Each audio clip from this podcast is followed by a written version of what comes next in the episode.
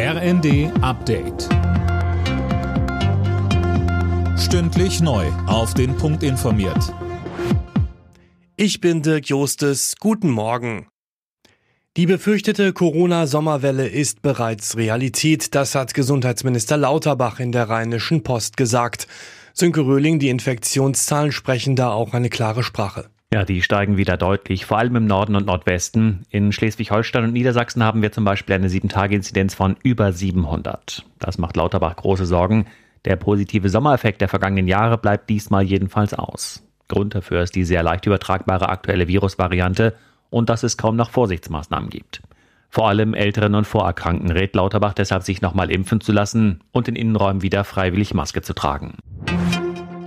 Der Bund will Gazprom Germania vor der Insolvenz retten mit einem milliardenschweren Kredit. Damit soll die Gasversorgung in Deutschland gesichert werden.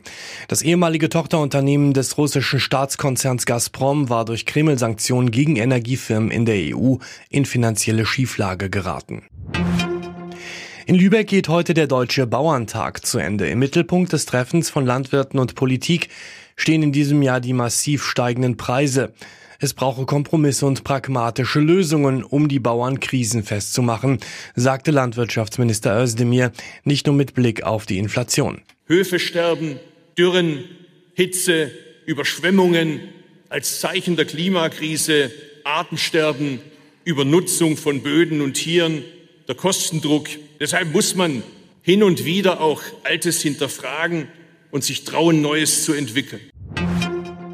Zum Fußball. Deutschland hat im vierten Nations League-Spiel den ersten Sieg gefeiert. Bei der Partie in Mönchengladbach gegen Europameister Italien gab es einen 5 zu 2 Erfolg für die DFB 11.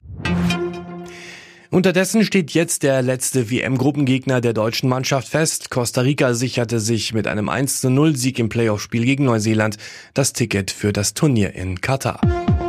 Alle Nachrichten auf rnd.de